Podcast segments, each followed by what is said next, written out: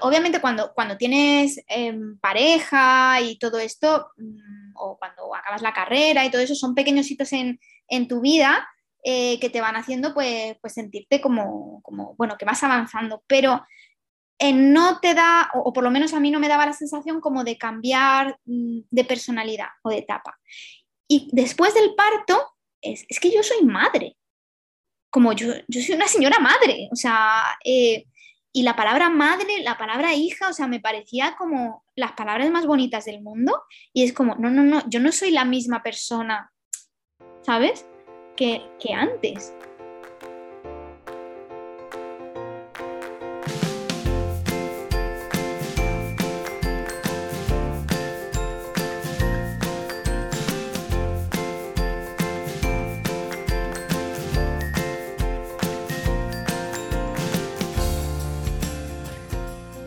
Bienvenida, esto es Planeta Parto, el podcast en el que hablo con mujeres sobre sus relatos de parto y la manera única en la que dieron a luz a sus bebés. Aquí vas a descubrir un mundo de relatos positivos y empoderadores sobre el parto. Yo soy tu anfitriona, Isabel Anthony, médico de formación, emprendedora, mamá de tres niños y activista a favor del parto respetado. Acompáñame cada semana y escucha relatos emocionantes, conmovedores e informativos que te ayudarán a conocer y vivir el parto de otra manera.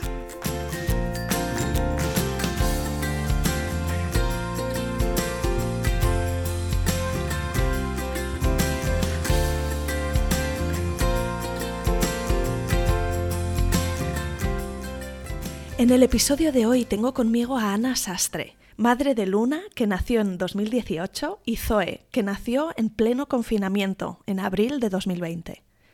Ana es ingeniera, pero unos años antes de ampliar la familia ya había elegido reinventarse profesionalmente y emprender, valorando sobre todo la libertad y flexibilidad que tienes cuando trabajas por cuenta propia.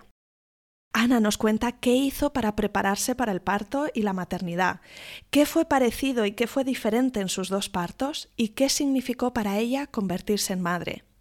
Como buena ingeniera, Ana hizo un buen análisis y un buen plan de lo que iba a necesitar a nivel organización, delegación, etc. Al final de la entrevista nos habla de este ejercicio de planificación para la maternidad y nos da también acceso a un documento donde lo tienes todo por escrito encontrarás este documento en las notas del episodio en planetaparto.es. Recuerda, este es el episodio 52 y lo encontrarás en la web planetaparto.es. Y dicho esto, Empieza aquí el episodio con Ana Sastre. Vamos a ello.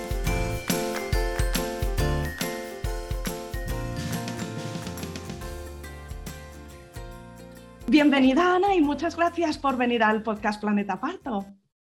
Encantada de estar aquí. Muchísimas gracias por invitarme. Me parece una idea, vamos, estupenda tener un podcast así. Bueno, vamos a añadir tus relatos de parto a esta biblioteca, pero bueno, antes de meternos en, tu historia, sí que mm, te preguntaré que te presentes un poquito. Cuéntame de dónde eres, dónde vives, cuántos sois en vuestra familia, un poquito de ti, a qué te dedicas. Danos unas pinceladas. Bueno, pues, pues bueno, Ana es mi nombre y vivo en Sevilla, tengo 34 años, eh, que los acabo de cumplir ahora en noviembre y tengo dos niñas, eh, Luna, que va a hacer cuatro años en febrero, y, Zoe, que, hará dos añitos en, abril. O sea que estoy en esa vorágine de, los primeros años de edad. Y, nada, mi, mi marido eh, es ingeniero, bueno, está también reinventándose porque nos conocimos, porque estudiamos los dos ingeniería y nos conocimos en, una empresa de ingeniería de, aquí y yo luego me reinventé y mm, me metí en el tema de los negocios online y me puse como consultora para profesionales de, la psicología y de, la salud, ¿no? Entonces estoy especializada en el, en el marketing de ahí, que bueno, eso sería, sería para otro podcast, ¿no? Eh, contar esa historia. Y, luego él está en proceso de reinvención con una oposición, o sea que ya en el, en el podcast que hagamos de, otro momento ya te contaré mm, si, ha cambiado finalmente profesión. Y nada, mm, estoy en, esa, en ese momento vital de combinar trabajo, eh, niñas y, bueno, y, he vivido, pues mm, por suerte ya la reinvención la tenía hecha em, eh, antes del proceso de maternidad y me ha ayudado mucho porque es un, negocio online, entonces es verdad que te da mucha flexibilidad para esta etapa. Sí, no sé si en tu caso era algo que eh, tomaste en consideración cuando tomaste la, decisión de trabajar por cuenta propia, ¿no? En, el futuro me gustaría formar una familia y veo que esto me va a dar flexibilidad y podré conciliar, o si ha sido algo que cuando ha ocurrido has dicho, toma ya, qué gran ventaja tengo de esta manera. Hombre, la verdad es que como me reinventé mm, bastante tiempo antes, no estaba yo en el momento de pensar en tener niños, pero sí que es verdad que para mí el tema de la flexibilidad para mi lado personal era muy, muy importante.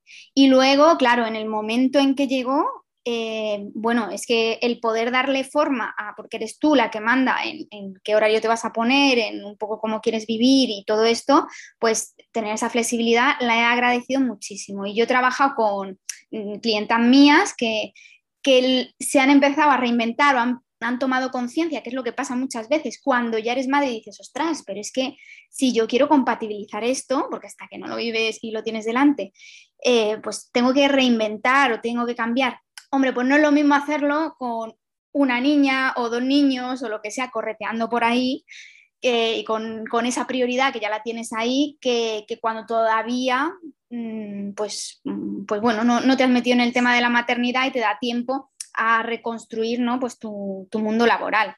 Pero nunca es tarde, ¿eh? ahí está mi marido ahora aprovechando también. Vamos a remontarnos unos años atrás. Ah, cuéntame un poquito si tú eh, has tenido siempre claro que querías ser madre, formar una familia, si fue una cosa como muy planificada y decidisteis cuál era el momento ideal o si más bien ocurrió así por sorpresa. Pues hombre, yo siempre he querido ser madre, o sea, y, de hecho, pues yo qué sé, cuando jovencita, ¿no? Que te echas un novio, pero no va, ¿no? Yo veía, digo, porque yo tenía muy presente, digo, yo quiero encontrar una persona con quien formar una familia y, y tener niños, ¿no? Entonces eso, eso lo tenía como yo muy claro. Ya cuando llegó David, pues, pues, pues la verdad es que, claro, yo ya sabía que era como la persona, ¿no? Y, la verdad es que cuando em, decidimos, oye, pues es buena época, ¿no? Pues para empezar a buscar. Nosotros, como buenos ingenieros que éramos los dos, pues nos metimos en internet y veíamos el proceso proceso de, búsqueda de, bebé, pues normalmente es un año y medio, dos años en promedio y tal, ¿no? Y como teníamos una pareja amiga que, sabíamos que llevaba mucho tiempo buscando y tal, y bueno, pues lo hacemos con tranquilidad y ya llegará. Pues pum, fue ponernos y besar el santo. Total, que, que yo de repente dije que yo no me esperaba que el mes siguiente me iba a faltar la regla, claro, yo no tenía nada planificado. Y entonces dije, bueno, pues ya está, pues me voy a poner las pilas y voy a pensar que esto, claro, ya es palpable. ¿Qué, me supone para mí? O sea, nosotros nos pusimos pensando, esto se, tarda, ¿no? Y es que suele ser normalmente así. Pues nada, pues nos pusimos ahí a planificarnos, nos compramos una casa, nos casamos. Yo me casé con un, con un barrigón de, de ocho meses. Me puse a reorganizar las cosas del negocio y la verdad es que tuvimos la suerte de que salió todo bien. Yo tengo que tengo que decir que mm, los dos embarazos que he tenido han sido muy buenos, em, que me notaba mm, bien, vamos, o sea, siempre he tenido, pues, pues hay gente que le da náuseas mm, por una cosa, por otra. A mí era muy gracioso porque yo comía muy bien y tomaba fruta por las mañanas y todo eso. Y yo cuando me puse a leer de temas de embarazo, yo decía, bueno, a ver, ¿qué, qué tengo que cambiar? ¿no? Con la emoción del momento. Te compras ahí, me compré la Biblia del embarazo, que era un libro gordísimo, que te explicaba todo, ¿no? Y venga, voy a leer. Y digo, bueno, yo es que yo ya esto ya lo como, mm, este hábito ya lo tengo, no tengo mucho que cambiar. Bueno, pues no podía tomar frutas por las mañanas porque lo echaba para afuera. Y, me, y lo que me sentaba muy bien, pues supongo que mi cuerpo buscaba grasa o lo que fuera. Y con el embarazo de Luna, pues lo que me desayunaba yo eran unas galletas de cookies Mm, así con más chocolate y todo eso, y eso me sentaba a mí, después de unas galletas de esas, yo me podía comer ya, todo me sentaba bien. Y con Zoe me dio por, por la tostada de, manteca de cerdo, o sea, una cosa contundente para empezar la mañana, Entonces fue, fue gracioso. Es curioso, ¿verdad? Que el cuerpo te pide algo, ¿no? Y ya, ya te dice que por aquí no puedes ir porque vas a tener náuseas y vómitos toda la mañana y de esta otra manera, si comes esto otro, pues, pues te entra y se queda dentro. Decías que tuviste embarazos buenos. Em, entiendo entonces que no tuviste ningún factor de riesgo ni ningún susto. En el de Luna, como era menor de 35, no te ponen de primeras, eres embarazo normal. Y, yo la verdad es que todas las revisiones fueron bien. Yo en, el de Luna tenía, iba por la seguridad social, pero también tenía un, seguro privado. Y, yo, yo, creo que todas en el primer embarazo, pues yo iba a los dos y me hacía todo doble prueba y todo lo que hiciera falta, y ya te digo, leyéndome los libros gordos de esto, me escuchaba vídeos de, del pediatra este Carlos González, todos los YouTube, todos los vídeos de YouTube probablemente que existen de ese hombre, me los escuché todos, eh, así, ¿no? En plan, en plan intenso. Claro, a los tres meses me di cuenta, mm, tres, cuatro meses, que dije, para, Ana, porque es que si no, cuando mm, estés en la fecha de parto vas a estar leyendo cosas de cómo orientar a tu hijo a decidir qué carrera estudiar, porque me lo había mirado ya todo. Entonces, em, y, lo único que tuve eh, es que, ah, no tuve, no, no tuve ni, el tema del azúcar. Ah, bueno, tuve eh, mm, este complemento que te mandan, el Eutirox, que te sube un poquito la, la hormona tiroidea, te cambia un poquito, en, eh, los últimos, en el último trimestre. me pusieron un suplemento chiquitito, em, el azúcar y todo eso no tuve problema. Y, luego Luna en, en, los últimos dos meses salía de medida más chiquitita en percentil. Y eso pues te pone el alma en vilo, ¿sabes? De decir qué pasa, ¿sabes? Sobre todo que en, en la seguridad social concretamente lo dijeron con muchísima preocupación. Y luego, como por suerte iba al privado también, me dijo, bueno, está más chiquitita, pero, pero bueno, viéndote a ti, yo soy pequeñita, David tampoco muy grande, dice, eso está bien, eso los niños que crezcan fuera, no crezcan dentro. Y me quitó un peso de encima y luego la niña todo normal y todo esto. Pero sí que es verdad que con eso, por ejemplo, con el tema de los percentiles que ahora se lleva como súper a rajatabla, mm, me asusté bastante. Sí, entonces me imagino que el seguimiento durante el último trimestre lo llevabas con un puntito más de ansiedad, ¿no? De, ansiedad, sí. ¿Y cuándo empezaste a pensar en el tema del parto? ¿Qué, idea o intención tenías? ¿Qué influencias había en tu entorno? No sé si en tu caso habías escuchado los relatos de parto de tu madre o, tenías amigas que ya hubiesen dado a luz o tuvieses influencias así más cercanas. Cuéntame un poco cómo empezaste a amueblarte la cabeza en esa dirección. Bueno, la verdad es que yo en cuanto me enteré que estaba embarazada, yo creo que lo siguiente que pensé es, uy, el parto. Era como lo que más susto me daba. Y una amiga mía que ya tenía dos hijos y tal, me dijo, mira, eh, mejor un embarazo bueno y un parto regular que al revés, que lo otro son nueve meses y, ese es un, en un día te lo has quitado, ¿no? Eh, entonces, bueno, con eso me tranquilizo un poco y lo que empecé es hablar con, con mm, amigas que hubieran sido madres. Tampoco tenía muchas, porque ahora yo creo que como es normal retrasar un poquito más el tema de los bebés, pues yo de, la gente que conocía de mi entorno era de las, de las primeras que tenía, que tenía niños. Eh, entonces ahí mm, la verdad es que las personas que, encontré, encontré un poco de todo. Encontré la que iba a la clínica y se planificaba a lo mejor que dice iba a ser se, se, lo planificaba todo con su epidural, con su no sé cuánto, se hacía todas sus pruebas y ya está y, la que quería el parto así como más natural y, todo. Creo que todas las que yo hablé entonces, todas las, las hicieron en clínicas u hospital. No, no, no, conocía hasta, hasta posteriormente gente que lo hiciera, que lo hiciera en, en casa. Y luego, claro, sí, las, los relatos de las madres y las suegras y todo esto, donde ahí no había de nada y prácticamente mm, estás a punto de parir en un taxi y yo mm, estuve no sé cuántas horas sufriendo. Esos son los peores relatos, yo creo, eh, porque parece que te quieren hacer pasar miedo, ¿sabes? Es como, bueno, entiendo que dolerá, entiendo que será duro, pero yo esos, esos son los que llevaba peor. En cambio, las de amigas recientes como que te lo hablan más desde de empatizando con tus miedos, entonces, es más tranquilizador de decir, mm, aunque sea, aunque te hagan mentirijillas que te digan, ah, no duele tanto, o lo que sea, ¿no? Pero yo qué sé, o sea, al final lo vas a pasar, tampoco es cuestión de poner nerviosa a la persona todos esos meses que le quedan, ¿no? No sé si tomaste una decisión de tener a tu bebé en la clínica o preferías el hospital público.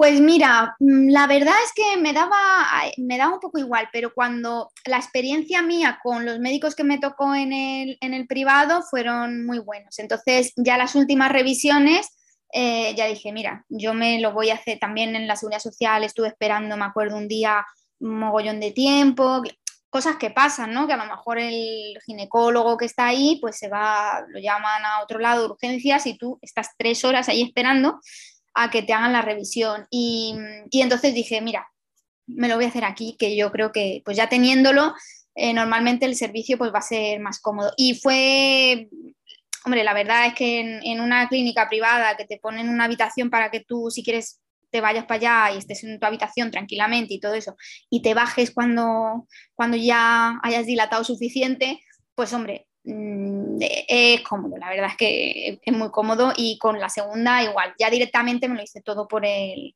por el privado. Preparado, no sé si también leíste algún libro o hiciste algún curso de preparación que te diera tranquilidad, herramientas, así una imagen de cuáles iban a ser las diferentes fases. ¿Todo eso también lo, preparaste? ¿Lo tuviste en mente? Yo lo que me alimenté mucho fue de, vídeos de YouTube, vi vídeos de parto, vi, mm, comenté experiencias y lo que leía en los libros. Y a ver, el tema, yo iba con la, con la mentalidad de si puedo, sin epidural, porque entiendo que es más sano, pero dejándome esa puerta abierta, eh, que luego cogí, de si me duele mucho, pues no pasa nada. Epidural, que salen muchos niños con epidural. Em, luego en el tema de, yo me hice el papelito del plan de parto, eh, pero luego pasé del tema, la verdad. yo, en ese momento era, bueno, ya que es a la que me puse así, pues que hicieran em, lo de dejar el cordón bombeando eh, un poquito, pues para, el tema del hierro para el bebé, el tema del pie con piel y todo esto. Pero la verdad es que allí también en, la clínica me dijeron, me, hicieron algunas preguntas así como, oye, ¿tú qué opinión tienes? ¿Sabes? O sea, ¿quieres epidural? ¿Vas a querer? ¿No vas a querer? Em, ¿Te gusta esto?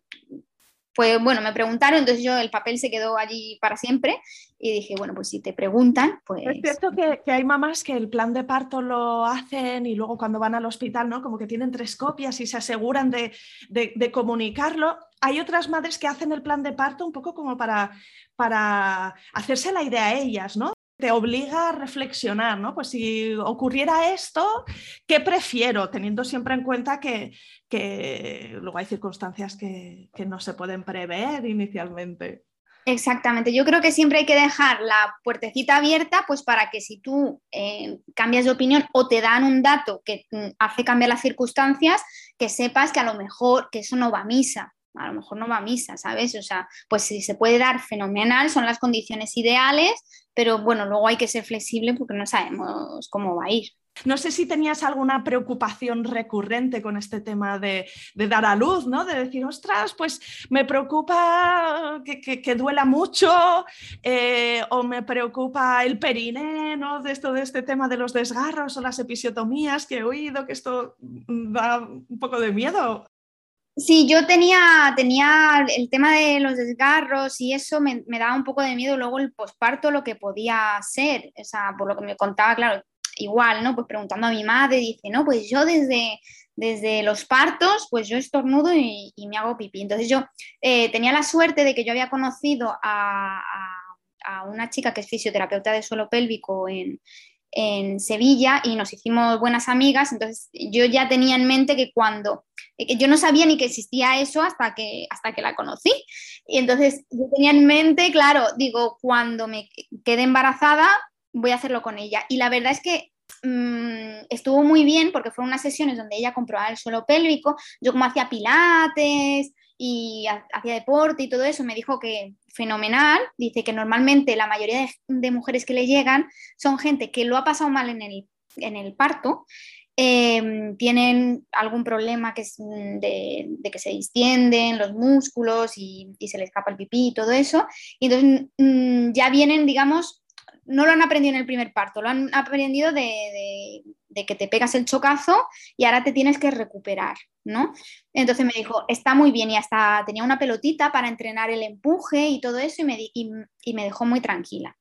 Es verdad que como todo, luego las cosas pueden salir como salgan y menos mal que la conocía luego para el posparto, porque por, tema de cómo fue el parto, que no sé si me adelanto, pero, pero empiezo a contar, em, en mi primer parto em, se pasaron, y me di cuenta, sobre todo cuando viví el segundo, que se pasaron con la epidural.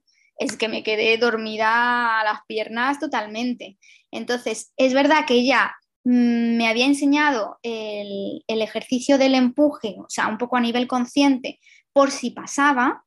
Eh, y entonces, pues yo pude hacer los empujes y, salió la niña y, tal, ¿no? Entonces, cuando me decían que había una contracción, pues yo empujaba. Pero sí que seguramente por eso yo hice un sobreesfuerzo o, empujé peor y yo sí me quedé con pérdidas de orina em, después del parto que yo en ese momento dije, bueno, pues, pues ya está, le pasa a mucha gente, no sé qué, me recuperé, lo hice, hice los ejercicios que me mandaba ella y tal, pero cuando hice el segundo, que yo ahí ya dije, sí, sí, me vais a poner la epidural, pero ojo, ya me la quitáis, que ya me estoy notando, yo quiero sentir, yo quiero que me baje un poquito el tono del dolor, pero yo quiero sentir. Ahí yo viví un parto donde empujaba, sentía y yo vamos, a las dos horas estaba estupenda y hacía pipí normal y increíble. Entonces fui consciente, aunque yo no lo viví tampoco como un trauma, porque dije, bueno, esto le pasa a mucha gente,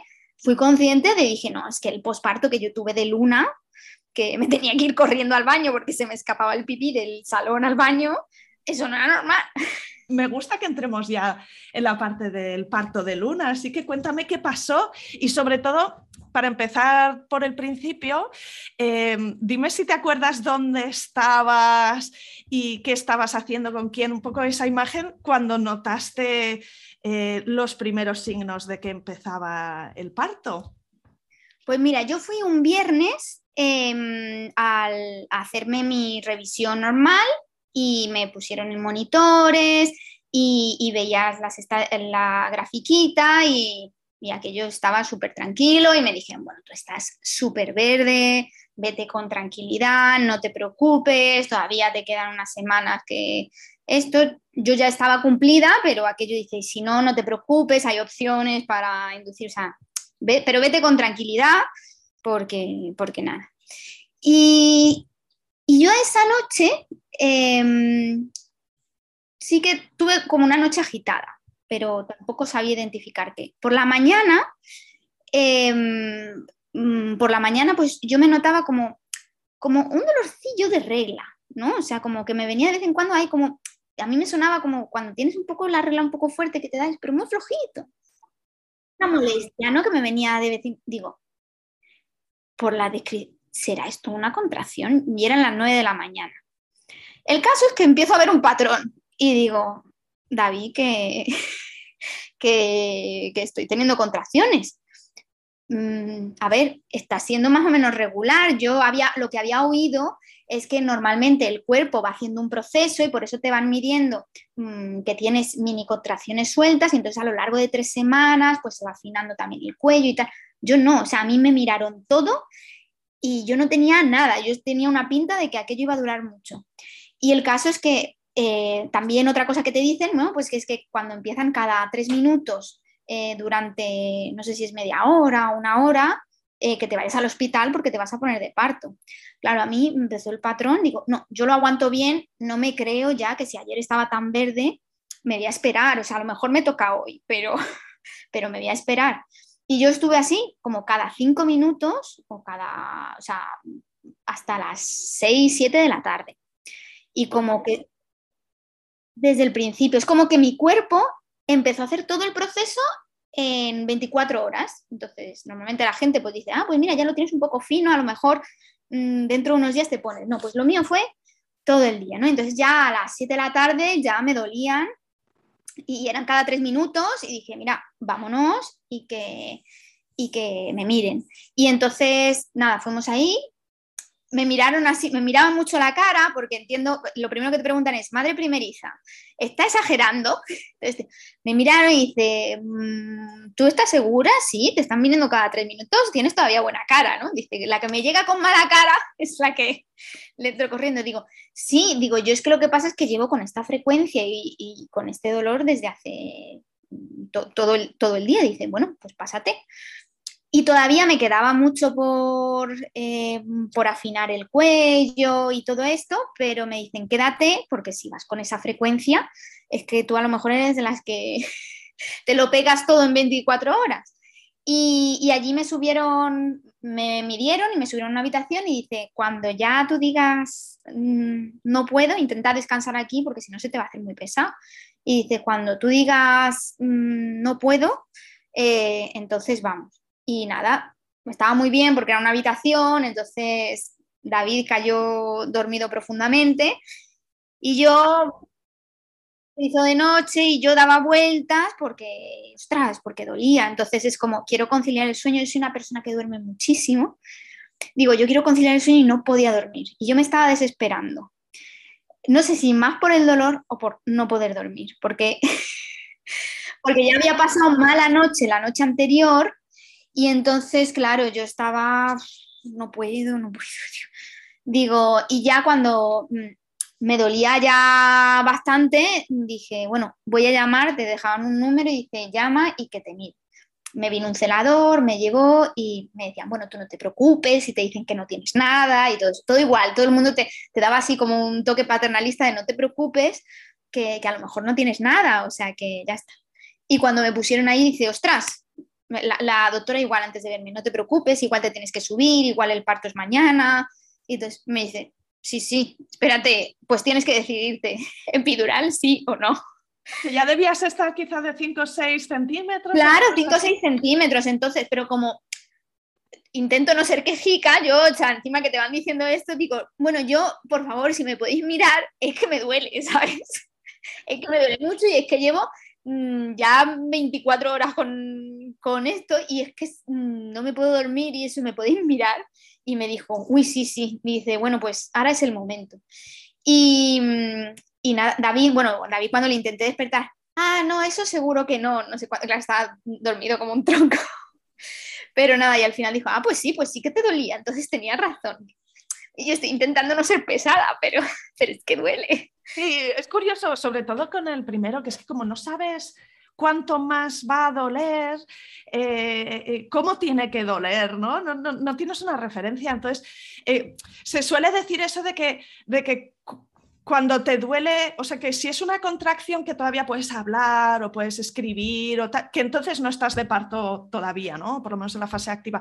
Pero es curioso porque porque no es así en cada caso. Hay algunas madres que lo viven de otra manera y, como tú, eh, aguantan, aguantan pensando que esto está en la fase de arranque y luego resulta que ya vas bastante eh, avanzada, ¿no? O sea, que eran contracciones de verdad, de verdad.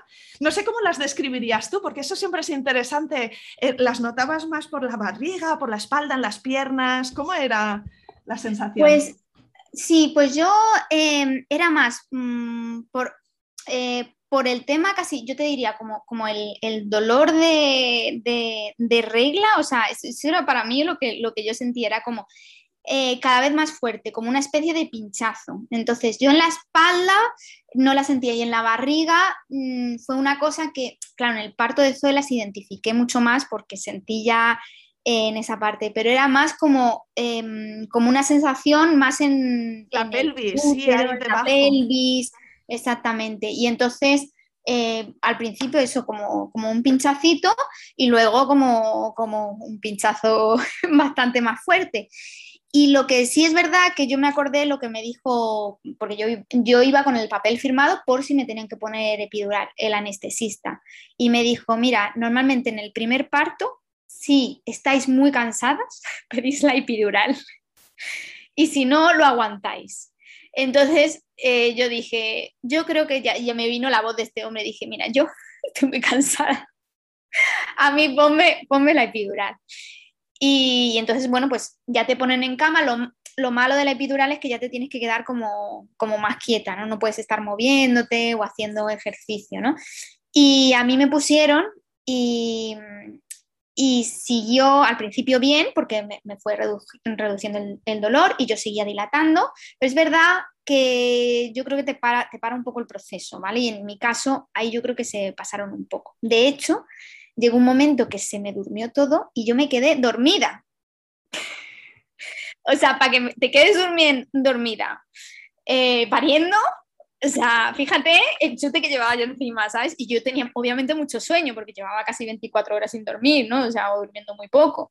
Entonces, pues, entonces ya le dije, aproveché yo, de momento estaba en modo supervivencia, dije, yo me echo un poco y ya, le, y ya me desperté y dije, David, esto no es normal, yo no estoy sintiendo eso. Entonces ya me lo bajaron, pero no dio tiempo a que se me quitara, pues al final eso está circulando en tu cuerpo, a que lo limpiara el cuerpo para, para volver a sentir. Y, y, de todas maneras el cuerpo siguió dilatando más despacito, o sea, porque yo me debí bajar como a las, mm, a las 3 y seguramente que si no hubiera tenido epidural o hubiera tenido una dosis chiquitita, mm, no sé, a lo mejor en un par de horas pues ya hubiera estado de parto y no fueron, fue a las 8 de la mañana, o sea que yo me eché una siesta.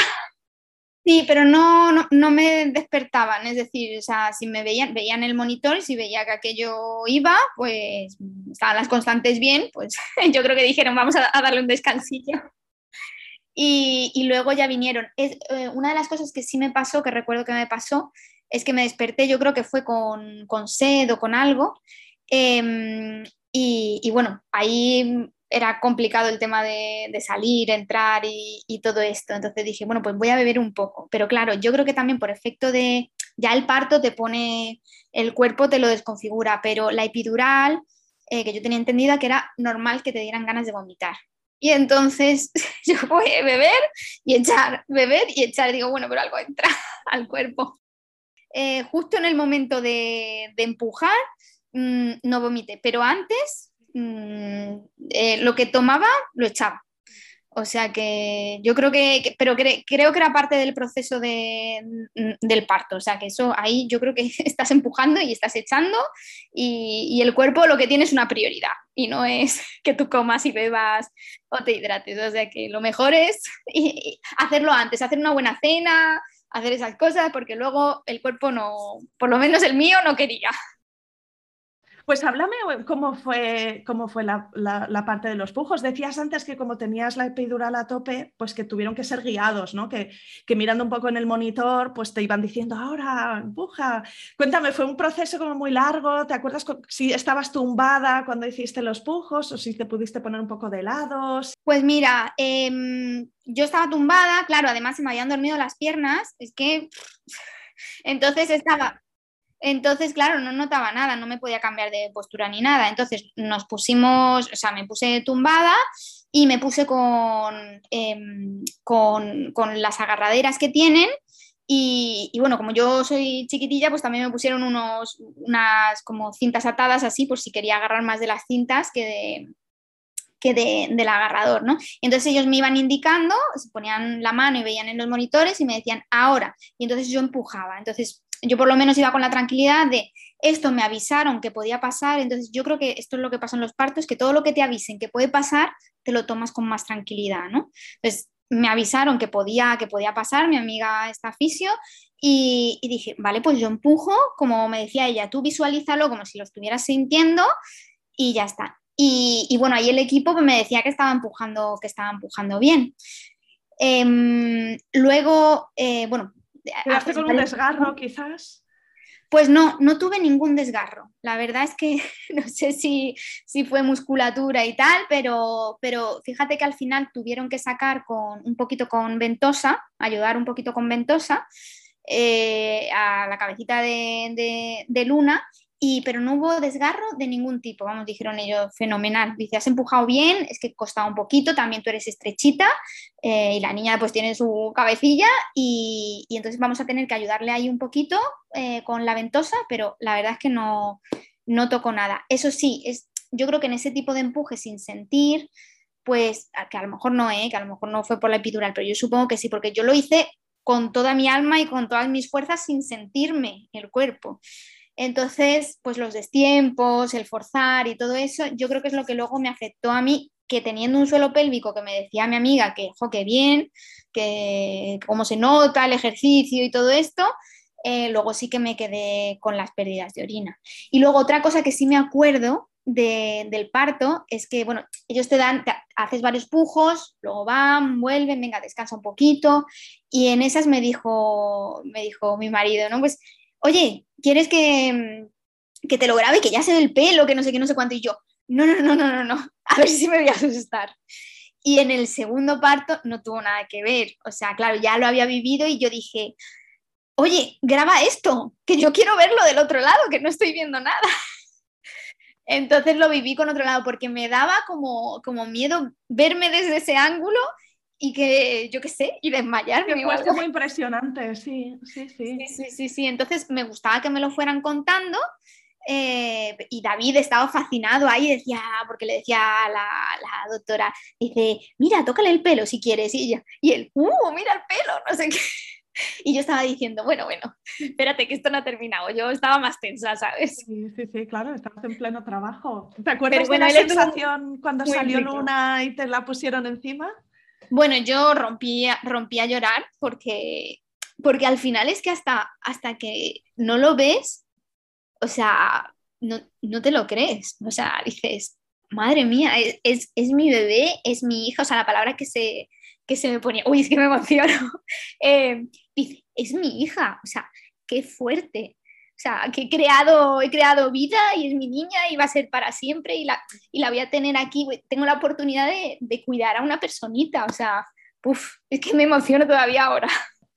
A mí lo que me, y yo creo que le pasa más o menos a, a todo el mundo, que, a todas las mujeres que vienen un parto, es que te genera, te genera como una especie de conexión con la vida que tú dices, o sea, no me puedo creer lo que acaba de pasar. Es decir, mi cuerpo, o sea, ha habido la tiene que haber tantas cosas maravillosas que, estadísticamente pasen em, y que se generen que tú dices, es que ha habido dos células, de aquí se han multiplicado y se ha convertido en un bebé, es una personita. Eh, mi cuerpo, o sea, tenía esa capacidad de cuidarlo y, alimentarlo.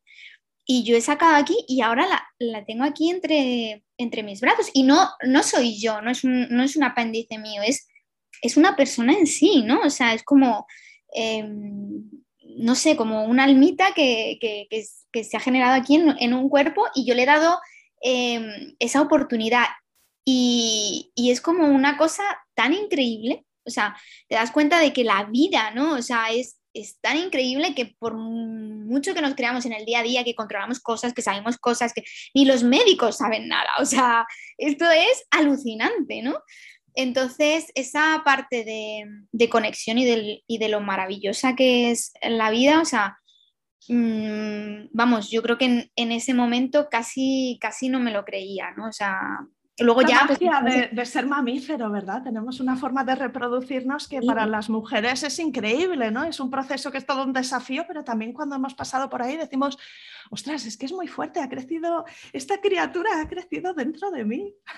Exactamente, o sea que mi cuerpo tiene esa capacidad de cuidar y alimentar mientras tú estás haciendo otras cosas, porque claro, tú estás pasando el embarazo y tú estás a tu bola haciendo tus cosas. Obviamente el cuerpo te te va mandando señales para que frenes cuando tienes que frenar, de oye, escúchame, que no estás como antes, que estás ahí eh, cuidando a, un pequeño bebé que está creciendo, pero es alucinante, tú estás a otra cosa y tu cuerpo está ayudando a crecer a ese bebé. O sea, a mí me pareció una experiencia increíble. Y el parto es, mm, es parte, es parte de, de ese proceso culminante donde dices, ya está, o sea, ya ya tienes la vida, o sea, voy a estar cuidándote y todo esto, pero, pero ya ese ser como que puede vivir, ¿no? Eh, totalmente fuera de ti. Qué guay, Ana. Pues bueno, esa es la historia de Luna y ahora me gustaría saber cómo fue la de Zoe, ¿no? Sobre todo, pues eh, no pasó mucho tiempo antes de que decidierais hacer un segundo fichaje. Fue un embarazo y un parto pandémico, ¿verdad? Me parece. Justo, 20, 29 de abril en plena pandemia, yo no sabía si iba a tener 29 de abril de, 2020 nació. Sí, de 2020. Pues Así que cuéntame, cuéntame qué fue igual y qué fue diferente eh, en esta segunda experiencia.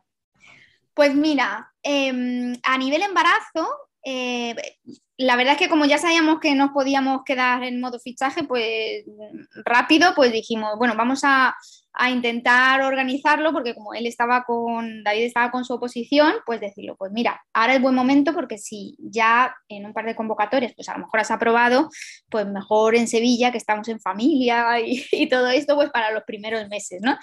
Entonces, nada, mm, tuve suerte también, me quedé, me quedé rápido y entonces ya iba yo con, con mi planificación apuntada, sí, sí, de ya, escúchame, que esto hay que planificarlo. Entonces, en ese aspecto tuve también mucha suerte porque cuando llegó las fechas de la pandemia, yo ya me había organizado el trabajo para no tener que tener carga, para no tener que estar atendiendo a muchos clientes y estar tranquila. Entonces, como, bueno, me adelantaron el tema de tener a la mayor en casa, confinados y todo esto, mm, tuve mucha suerte y, y me pude organizar bien.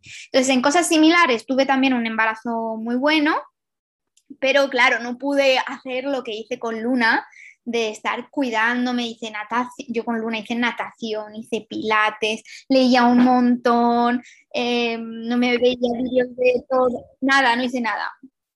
Yo dije, bueno, sé más o menos lo que hay, voy a, cuando esté cansada descanso, cuando como eso, me, me, hago mis revisiones, ya no hice, en Luna me lo hice por la seguridad social y por el privado, todo me lo hacía doble, nada, yo esto a las sesiones obligatorias y, ya está, y sintiéndome, ¿no? Y como ya te sientes, pues, mm, por ejemplo, una cosa curiosa, pues fue que a las 18 semanas yo ya notaba al bebé, me decían, pero a las 18 semanas es muy pronto, no es, me lo noto, me lo noto, me lo noto, digo, me digas cómo, pero yo lo noto. Y, en cambio, bueno, pues con Luna fue más tarde. Entonces, las señales corporales Em, yo creo que las tienen mucho, mucho más integradas. Em, y de hecho con, con, Zoe sí que, sí que yo creo que alguna contracción de estas, que no me acuerdo cómo se llaman, que te pueden dar antes, sí que dije, creo, las preparatorias digo, creo que me está dando una de estos, ¿no? Pues todo es más sutil, ¿no? Pero, pero no tuve todo el tiempo ese para, disfrutar como del embarazo. Yo tenía una niña pequeña, trabajaba por las mañanas eh, y, estaba, y estaba ocupada y estaba en el día a día y estaba preparando porque yo sabía que lo interesante empieza cuando tienes al bebé delante. Y luego lo otro tienes ahí un cuerpo que es súper sabio y que simplemente le tienes que dar su espacio cuando te dice, descansa un poco, que tienes sueño, eh, come un poco más, que tienes hambre y, y nada, no me salió tampoco lo de, me, mejoró incluso con respecto al otro embarazo, que el tema de la tiroides no me salió, lo del azúcar no me salió. No, yo he tenido mucha suerte en ese aspecto, la verdad súper bien. El único susto pues, fue el 13 de marzo, ¿no? Cuando confinamiento y entonces en las semanas siguientes había como mucha incertidumbre y sobre todo sabiendo, ostras, pues salgo de cuentas en abril, eh, ¿cuál es el protocolo del hospital, no? No sé si... Claro, fíjate que yo, em, como había tanta incertidumbre, eh, yo lo que hacía era dar gracias porque fuera mi segundo parto, porque yo me imaginaba en el primero estar con la duda de si iba a tener que parir sola o no, y digo, me da un patatús. Ahora, ya siendo el segundo, yo dije, si tiene que ser, será. Y lo que me daba más, fíjate, más apuro, eh, yo creo que también es de los, los medios que siempre nos han dado tanta incertidumbre con el tema del COVID, es que yo, por ejemplo, eh, yo me puse, cuando nos confinaron, eh, me tuve un resfriado grande, o no lo sé, no nunca sabré lo que fue. Y claro, embarazada de ocho meses mm, y pico, ¿sabes? Eh, mm, por la noche me empecé a notar que yo no soy asmática ni nada y me empecé a notar como que se me cerraba el pecho, que era uno de los, de, los síntomas que te daban para el COVID. Yo llamé al número, ni caso. Eh, me decían, no, si puede hablar, si puedes pronunciar palabra, quédate en casa y te tomas un paracetamol. Y yo, pero que soy una embarazada de ocho meses, son las tres de la mañana, Es como, no me lo puedo creer. Y luego, en la, como tenía el privado este, pues me fui por la mañana, que luego la suerte es que me encontraba un poco ya mejor y dije, mira, me voy por la mañana y que, que me hagan prueba. Y me hicieron todo, el palito y todo, pero como me hicieron una placa y si no salía que tenías neumonía, decían, no te podemos procesar la prueba porque hay muy pocas y tenemos órdenes de que no podemos gastarlas. Y yo decía, madre mía, si una embarazada que le quedan días para parir, que está mala, que ha tenido así como eso, digo, no se lo pueden hacer, digo, madre mía, cómo está la cosa. Entonces a mí lo que me daba me daba cosa, es, digo, ostras, y esto no sabíamos todavía nada de cómo le afectaban los bebés, yo busqué por internet y todo esto, digo, me meto en un hospital y, yo qué sé, y casi que me da más, con, el miedo que estaba generando, me daba más miedo mm, contagiarme yo y que me tuvieran que intervenir de alguna forma o contagiar al bebé o lo que sea, más que el parto sola, también porque era el segundo, ¿eh? O sea, pero bueno, por suerte mm, también pudo venir David ya, luego me puse mejor.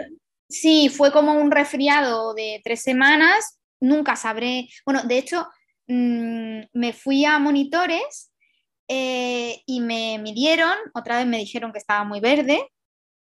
Pero justo antes yo dije, bueno, estaré muy verde, pero acabo de salir de hacer pipí y yo creo que esto es el tapón mucoso, que no me había pasado antes. Digo, digo yo, esto, esto, esta cantidad, digo, creo que lo acabo de soltar bueno, pero eso se puede caer y que luego sean días, no sé qué, yo, bueno, bueno, yo ya me lo tomaba con pinzas, digo, pues ya está, ya veremos. Yo escribí a mis padres y les, les avisé porque, claro, tenía la otra niña, entonces, aunque había confinamiento y todo, digo, a ver, si me pongo de parto, la Desde luego a la niña no la podías llevar al hospital, ¿no? Así que es cierto que había unas circunstancias concretas. Sí, sí. Exactamente. Entonces, nada, pues a las 3 de la mañana despierta David y digo, David, voy a llamar a mi padre porque estoy de parto. Y dijo, vale, vale. Fenomenal, también pilló un fin de semana y todo eso, o sea, que no hubiera problemas de nada. Se vino mi padre en un taxi, se llevó a, la niña y, nos fuimos al, hospital. Y, nada, como me quedaba todavía un poquito por, dilatar, pues igual nos subieron a, la habitación y, y, yo estuve ahí pues no, me acuerdo ya hasta qué, hasta qué hora, igual llamé y dije, oye, yo creo que, que ya tenemos que bajar. Lo mismo, ya, digamos que ya tenía yo como mis señales eh, bastante más claras. Y ya cuando dicen, ah, este es el segundo niño que tiene, esta le miramos con autoridad, ¿no? Esta, esta ya sabe lo que tiene. Y nos llevaron para abajo. Era un poco agobiante lo de la mascarilla, porque ya en sí ya llevarlo cuando tienes ocho meses de embarazo, ir con mascarilla y que te ahogas y todo eso, la verdad es que es un rollo, pero había que ir con, mascarilla. A mí el día anterior en monitores me habían dicho, te vamos a hacer la prueba de, mm, de anticuerpos del COVID para ver si lo has pasado. Nunca me la llegaron a hacer porque, claro, me puse esa noche de parto. Entonces me hicieron el test rápido, no tenía nada y nos lo hicieron a los dos y, y nos pasaron y nos pasaron para adentro. Y ahí yo igual, yo dije, sí, ponme la epidural. Ahora, te voy a... Igual soy un poco pesada porque no quiero que me pase lo de la última vez. Y efectivamente estuve ahí pendiente de que me bajara un poquito el dolor, pero que yo sintiera. Y, y yo iba avisando, oye, que ya lo tengo así, ya lo y estaba encantadísima porque era como que una segunda oportunidad para cosas que te has dado cuenta que no salieron bien en el otro parto ¿no? Pues eso, igual que el tener el segundo, ¿no? Pues te da como esa sensación de puedo hacerlo, puedo hacerlo mejor, ¿no? Como que las madres somos las reinas de la culpabilidad de que no lo hemos hecho suficiente bien nunca. Pues mira, pues para el parto yo decía, pues mira, este lo puedo hacer mal, porque yo me sentía mal porque Luna se había quedado ahí esperando no sé cuánto tiempo, yo me había echado una siesta, ¿sabes?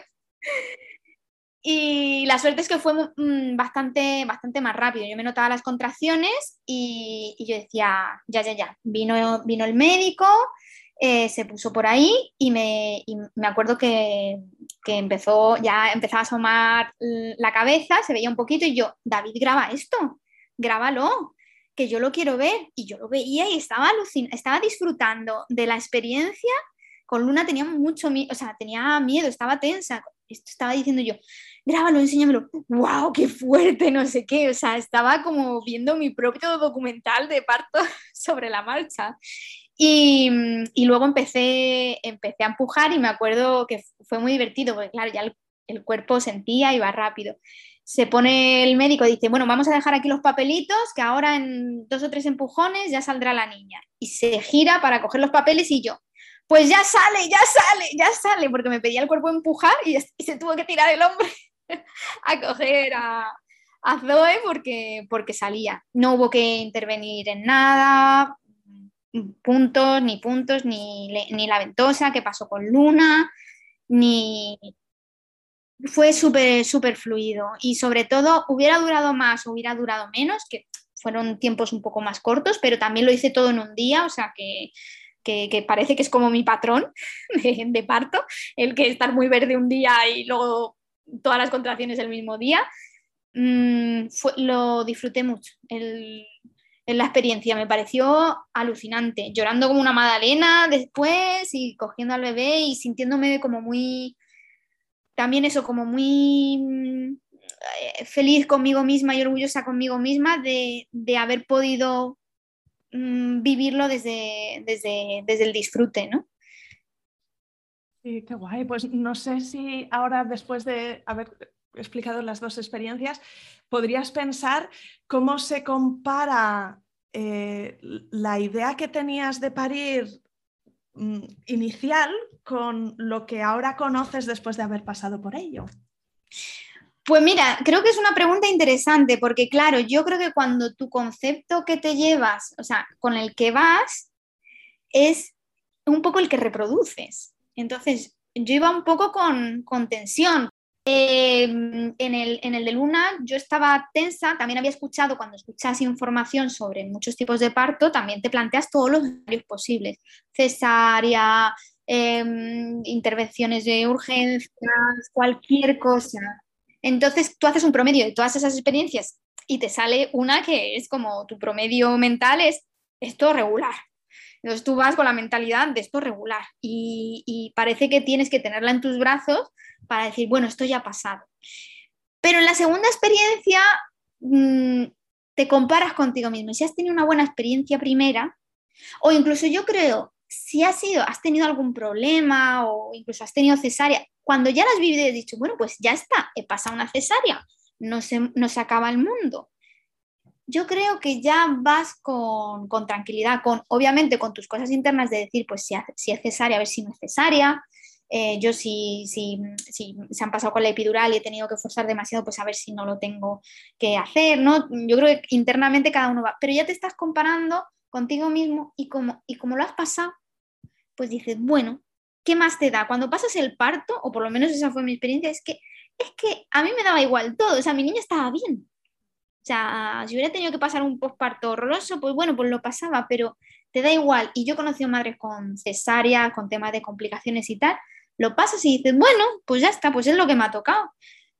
Pero lo importante es que el bebé esté bien, que yo estoy aquí y ya está, me recuperaré poquito a poco, tardaré un poquito más y ya está. ¿Y qué descubriste de ti misma? No sé si te admiró de alguna forma tu manera de gestionar las circunstancias de tus partos. Bueno, sobre todo eso, en el, en el, primero me pareció como, ostras, ¿no? Es como un cheque en la vida eh, de, he superado esto, ¿no? Entonces te tienes como con, más estima y autoridad, ¿no? y de hecho yo creo que lo utilizaban, eh, no sé, las madres, las abuelas son mucho de eso. Dice, eso duele mucho, pues no has pasado un parto, ¿no? Entonces yo podía decir que he pasado un parto, ¿no? O que esto es un parto, cuando haces la como, uy, es que hacer no sé qué cosa es un parto. Bueno, pues yo si lo digo, lo digo con conciencia. Entonces es verdad eh, que a nivel orgullo, como yo creo que todo el mundo en general pues valora mucho el, proceso de un parto, pues es como un cheque que te pones en tu vida que tú dices, mm, ya está. Y casi que, obviamente cuando, cuando tienes em, pareja y todo esto, mm, o cuando acabas la carrera y todo eso, son pequeños hitos en, en tu vida eh, que te van haciendo pues, pues sentirte como, como, bueno, que vas avanzando. Pero eh, no te da, o, por lo menos a mí no me daba la sensación como de cambiar mm, de personalidad o de etapa. Y después del parto, es, que yo soy madre, como yo, yo soy una señora madre, o sea, eh, y la palabra madre, la palabra hija, o sea, me parecía como las palabras más bonitas del mundo y es como, no, no, no, yo no soy la misma persona, ¿sabes? Que, que antes. O sea, a mí, y, es verdad, o sea, te cambia, te cambia el chip en la cabeza, o sea, tú has vivido una cosa, te has conectado con algo maravilloso que te da la vida y que tú te das cuenta de, ostras, los pequeños problemas del día a día no son nada, o sea, es el vínculo madre-hija, es el vivir este tipo de experiencias donde el cuerpo y, tu sabiduría interna, que te das cuenta que tienes esa información, o sea, porque tú has parido y por mucho que hayas leído y todo eso, la gente paría antes sin eso, ¿no? O sea, es como esa información que tú tienes, es como un nivel, no lo sabías, lo tenías en potencia, pero como que lo has sacado afuera. Y te cambia la visión sobre ti misma, la percepción sobre ti misma, el rol sobre ti mismo, y es como, para mí es un, no está está la infancia, la vida adulta y a partir de que soy madre. Bueno, hablabas al principio cuando, cuando te has presentado mm, que tú te, reinventaste antes de ser madre, pero sí que me gustaría saber cómo la maternidad ha, eh, ha, afectado tu vida laboral, ¿no? ¿Qué cambios has hecho? Quizá hay alguna cosa que fruto de la maternidad has hecho reflexiones o, cambios en tu vida que también se han volcado en tu trabajo. Háblame un poquito de, ese aspecto. Pues mira, yo con, el embarazo de Luna me pude planificar mucho y sobre todo lo que me focalicé, porque no sabía lo que iba a tener después, porque igual que ves muchas cosas sobre partos, también ves muchas cosas sobre problemas con niños, ¿no? Entonces yo lo que quería era tener tiempo. Entonces yo me organicé, pues eso, para estar bastante liberada y de hecho como tenía productitos que se vendían en automático y me busqué un par de personas que me, que me, ayudaran para formar equipo y todo esto, lo dejé todo como muy liberado, ¿sabes? Que a lo mejor yo tenía que contestar algunos mensajitos a las chicas, pero yo estuve... Pudiste hacer una baja de maternidad. Una baja de maternidad yo hasta el septiembre siguiente que, que, la metiera en la guardería. O sea, la verdad es que... Eh, súper bien. Y me vino muy bien porque Luna tuvo cólicos y, y, dormí muy poco. Con lo que me gusta a mí a dormir, dormí muy poco. O sea, la maternidad me ha quitado mucho sueño. Es lo que más le, le, le, reclamo a la maternidad, un poquito más de dormir, ¿no? Entonces, he tenido más suerte ¿eh? con ese aspecto. Lo que pasa es que ya son dos, pero, pero duerme, duerme mejor, ¿no? Em, entonces, a mí yo creo que lo, que lo que me cambió más mentalmente es el tema de las prioridades vitales. Es decir, tu problemita que tú antes tú decías, jo, es que qué problema, no sé qué, me da igual. Incluso yo me acuerdo cuando me hacían entrevistas, me preguntan, muchas veces por el tema de la reinvención, me hacían entrevistas online y me decían, ¿qué, qué miedo tenías tú cuando arrancabas? Claro, yo me daba cuenta de que eso el chip me había cambiado totalmente. O sea, antes era como, hoy si tengo que volver al trabajo anterior o lo que sea, pues mm, dejar mi proyecto. Claro, porque mi proyecto era como mi hijito. Pero ahora después de ser madre y encima viviendo, ¿no? Pues hemos vivido el tema de la pandemia y todo esto, es como, a mí me da igual, si, si, un día me va mal y me tengo que poner a limpiar casas, es que me voy a poner a limpiar casas y tan contenta, ¿sabes? O sea, es cierto, como a veces hablamos de que nuestros negocios son nuestros bebés y quizá en alguna manera sí, ¿no? Porque también te pueden mantener en vilo por la noche y es algo que pones mucho cariño, eh, pero no son el mismo tipo de bebé que tienes un compromiso 100% para siempre, adquiere otro carácter.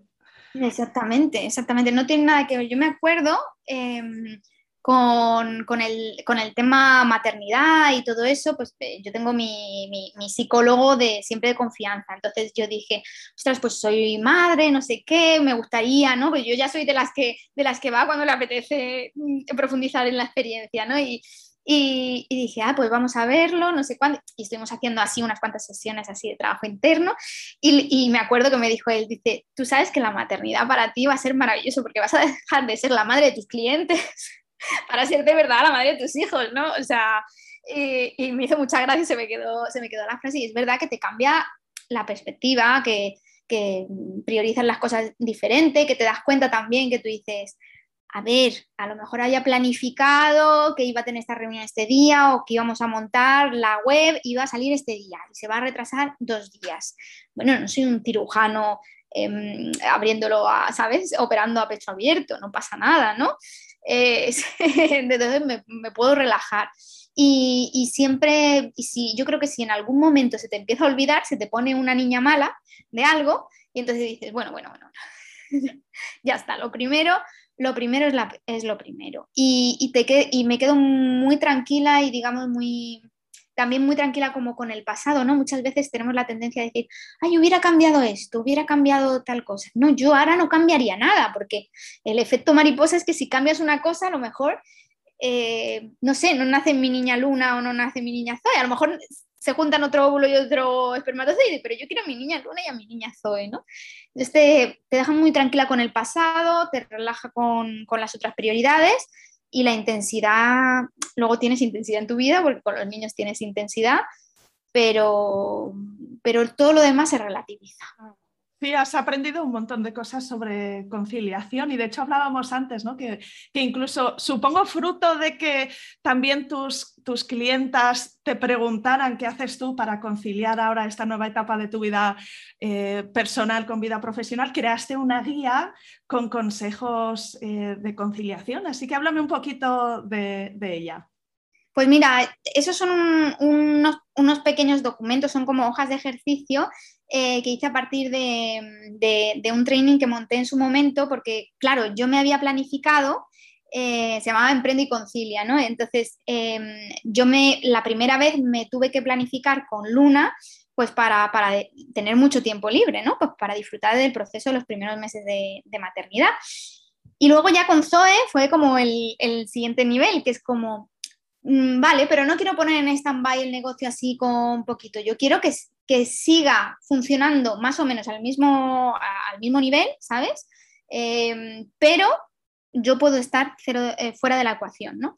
Entonces, em, lo que son son tres hojas de ejercicio, son tres o cuatro, no me acuerdo si, eran cuatro, eh, donde lo que planteo son preguntas importantes y doy eh, claves importantes para si hoy, ¿no? que es el ejercicio que yo dice, si hoy te quedas embarazada, ¿qué es lo que tienes que reorganizar Em, en tu vida personal y en tu proyecto profesional para dar espacio a esas cosas tan maravillosas que vas a vivir. ¿Vale? O sea, no solo por si mm, te toca que la niña se pone más mala de, lo que sea, sino por simplemente por poder estar presente en momentos importantes, em, por poder elegir, ¿no? Decir, pues mira, la voy a llevar a la guardia, pero quiero que coma en casa.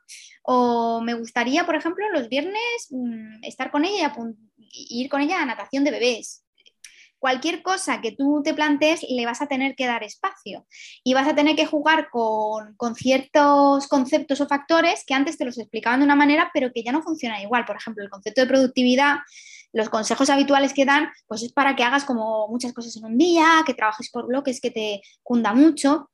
Yo digo que cuando eres madre tienes que ser, eh, tiene que ser la productividad flexible. Es decir, eh, tú te puedes haber planificado perfectamente tu trabajo por bloques y súper productivo hoy.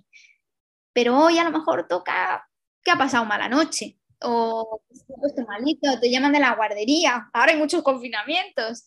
Entonces tienes que saber sacarle jugo em, al tiempo para poder estar presente en los momentos que te importa con, con tus niños pero también pues, para los otros proyectos que, también puedes tener, que puede ser, esto valdría incluso para el trabajo, pero también para aplicar con la pareja, ¿no? Que mucha gente se queja de, ahora no tenemos momentos juntos.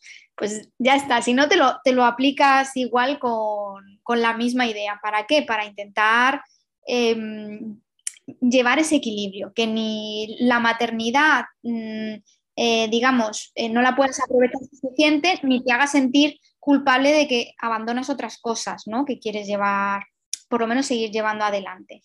Entonces, las hojas de ejercicio son enfocadas a eso. Yo, como soy muy ingeniera, pues intento que sea así como muy práctico, ¿no? De, venga, listadito de no sé qué. Vale, ¿qué presupuesto podemos tener pues para buscar apoyo para estas tareas, ¿no? a veces hay que delegar en la vida personal o en la vida profesional, ese tipo de cosas. ¿Qué cosas podemos ayudarnos de familiares, amigos, no sé qué, no sé cuántos, ¿no? Entonces, hago el planning un poco así, pues para para ver que, bueno, que igual no es tan tremendo o por lo menos que te pille con las cosas reflexionadas, como el plan de parto. Si a ti te parece bien, me encantará si lo podemos hacer disponible este recurso a las oyentas que nos escuchan. Sí que te preguntaré, ¿tú crees que es algo que, es interesante solo para madres emprendedoras o también puede ayudar a hacer esa planificación y esa reflexión a mamás que trabajan por cuenta ajena? Yo creo que para todas, porque al final yo, como lo, como lo preparé, va mucho de la vida personal y va mucho de, de la tarea profesional, porque bueno, los, los, emprendedores lo tienen que hacer, pero los que trabajan por cuenta ajena igual, porque hay preguntas como qué horario vas a tener, qué pasaría si.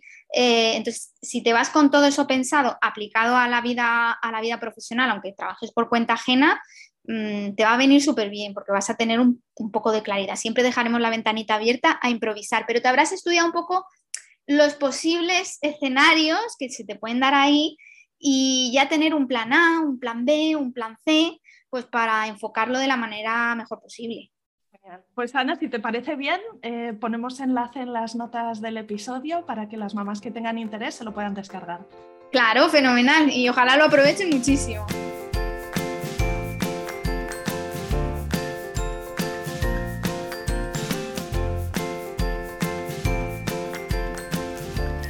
Aquí acaba este episodio.